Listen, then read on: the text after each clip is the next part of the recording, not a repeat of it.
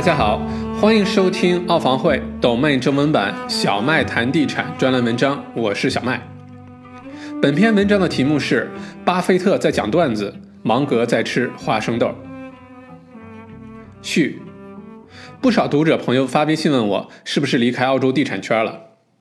再次统一作答：我非但没有离开，反而比以往更加深入地关注澳洲地产的发展。从不同视角重新审视这个令人信服不已的市场。写这篇文章的时候，我正坐在学校窗边的大木桌旁，耳朵里是 Two Cellos 的大提琴曲。芝加哥下午的阳光被密歇根湖反射到我身上，暖洋洋的，让我不知不觉开始发呆，回味着上周发生的一幕幕。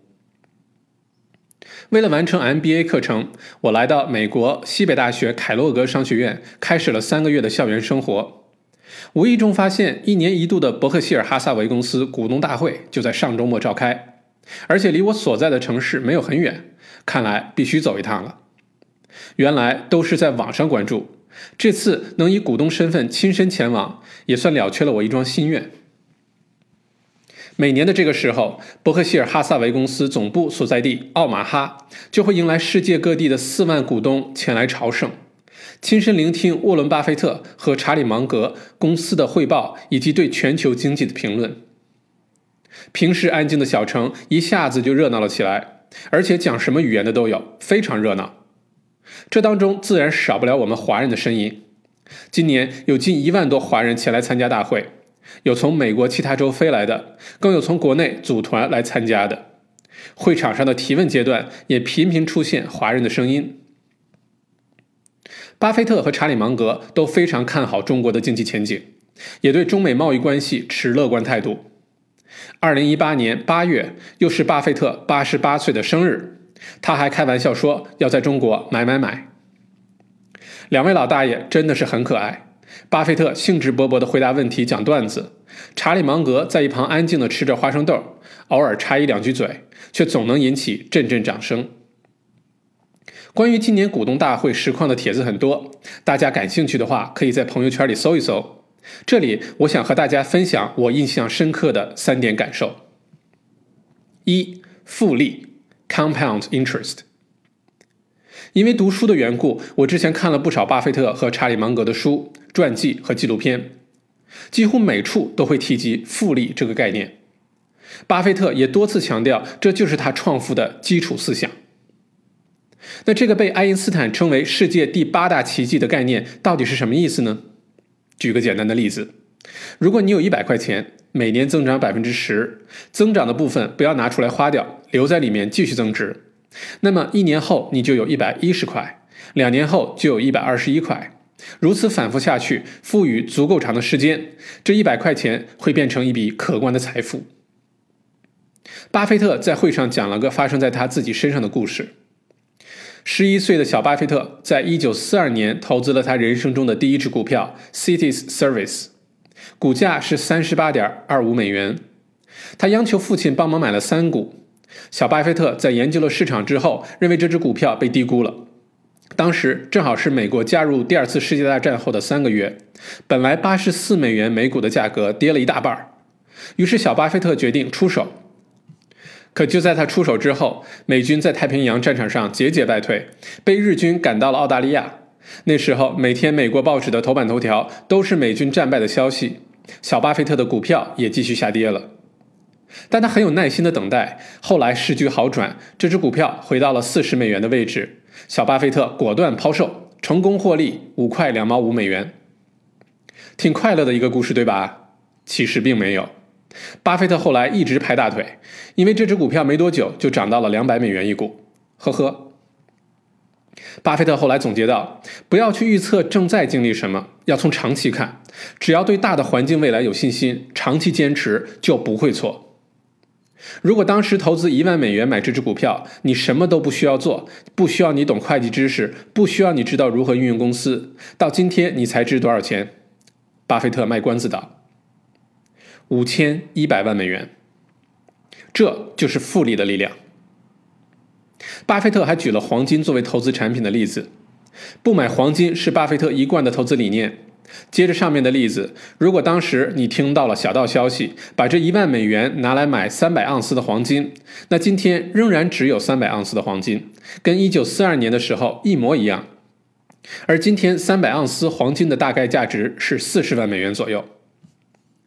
你可以做珠宝等等，但它不是投资，永远都不会产生出任何的实物。我希望这个资产是能够有产出的，能够不断的进行再投资，不断的让我去进行更多的投资。这种资产就叫做 productive asset，生产性资产。二，和时间做朋友。喜欢巴菲特的人很多，把他当做学习榜样的基金经理、投资者、企业家更是数不胜数。除了到场的四万多股东外，也包括我这个小胖粉丝。甚至我还从巴菲特的纪录片里推断出了他每天早晨开车路过买早餐的麦当劳，进去吃了个芝士汉堡，咀嚼一下股神巴菲特早餐的味道。但要想学习巴菲特的投资理念，第一件要学的就是他的耐心。无论是从公司股票的选择还是持有上，巴菲特都表现出了异于常人的耐心，从不受市场噪音影响。也不看什么股评，坚持自己的判断，一切投资都从长计议。而且你知道吗？巴菲特百分之九十九以上的财富是五十岁以后获得的。你说什么？不想等到五十岁以后才发财？想尽快实现财富自由？一来，想赚快钱的你把时间当成了敌人，而不是朋友。二来，按照巴菲特八百四十四亿美元（约一千一百三十二亿澳元）的身价，百分之一，我想大多数人也可以定义为财富自由了吧？三，在澳洲如何应用巴菲特的投资策略？巴菲特的投资策略是寻找有价值、现金流充沛的公司股票进行投资，结合复利的力量，耐心的等待，最后获得巨额收益。想像巴菲特一样开始创造财富，登上人生的巅峰吗？我有个很不幸的消息告诉你：如果你生活在澳洲，想在澳洲股市模仿这个策略，完全行不通。澳洲股市的体量和交易活跃度都比美国股市差太远了，你不会有机会在澳洲股市上找到可口可乐、美国运通、喜诗糖果这样的公司来做选择。也许中国 A 股可以，但毕竟太年轻。不确定因素多，也经常不按套路出牌。最重要的是，你不是巴菲特。说了这么多，这些和澳洲地产又有什么关系呢？我开始说正题。在澳洲，只要把上文中“股票”两个字换成“地产”，就是你想要的答案。二十年的历史数据显示，澳洲的房产市场回报率完胜澳洲股市，而且更加安全。上文中提到的复利、时间等概念，在澳洲地产投资的应用，请允许我用一道简单的数学题解释。根据澳洲统计局的数据，澳洲过去三十年房地产的平均年复合增长率接近百分之七点五，这还是相当保守的，因为这是全澳的平均水平。首府城市和一些人口高速增长的区域，房产增值速度是远高过这个的。不过，咱们就用这个保守的数据进行计算。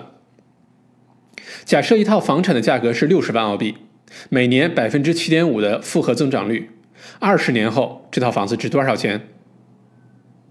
答案是两百五十五万澳元。如果你选择的区域好，超过平均表现，以每年增长百分之十计算，同样这一套房子二十年后的价值是四百万澳元，百分之十三的年增长率就是七百万澳元，神奇吧？还有呢？更神奇的是，房产可以高比例的向银行贷款购买。换句话说，这套六十万的房子，你实际的现金投入可能只有六万，其他代价就是银行利息和租金之间的差。那么这么算来的话，回报率就更加惊人。也许你会问，那这里有两个关键因素：一是如何找到年增长率高且稳定的房产；二是是否一定要长期持有。第一个问题，我之前写小麦谈地产专栏，很多文章里都有提及。最近一篇《二零一八澳洲房产大局观》可以做些参考。将来我还会继续就这个话题展开详细写，因为如何选择才是制胜的关键，其他你能做的也不多。至于第二个问题，我的观点一直不变，那就是澳洲的房地产买了就不要卖，除非你有更高回报率的机会，或者其他原因必须套现。否则一直坚持下去，通过增值部分的贷款重组获取更多的资金，持续投资。不和时间做朋友是地产投资者最常犯的一个错误，尤其是来自中国的海外投资者，买完房子五年内就着急再次交易出售，结果往往是不乐观的。结语：二零一八年澳洲联邦财政预算案已经公布，几乎都是对人口持续增长有利的。基础设施、医疗、教育、治安、移民、房屋可负担性，都在围绕如何保证强劲的人口增长为前提。而有效人口增长是房产增值的根本驱动力。你看世界上适合居住的这些城市：多伦多、温哥华、旧金山、洛杉矶、波士顿，只要具备好的基础设施，经济发展好，有知名大学，治安好，气候宜人，政治环境稳定。房产没有不长期上涨的，而澳洲的悉尼和墨尔本，包括现在的黄金海岸和布里斯班，都具备这些条件。虽然今年悉尼和墨尔本的房产市场出现一定程度的下滑，一来我上文《二零一八澳洲房产大局观》中有提到，这是为了避免泡沫产生故意为之；二来，作为聪明的地产投资者，不要看眼前市场，像巴菲特一样少听噪音。只要你对澳洲未来的人口增长、经济发展有信心，只需要懂最简单的道理，与时间做朋友，长期的做下去，就一定不会错。比如今年伯克希尔哈撒韦出现了九年来的首次亏损，额度达十一点三八亿美元。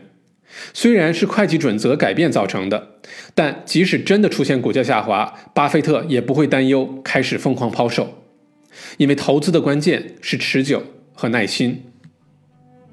最后，用一句我从巴菲特身上学到的心法来结束本篇文章：如果你想在这个地球上的人类社会里混得不错，这八个字会受用无穷。人心惶惶，我心荡漾。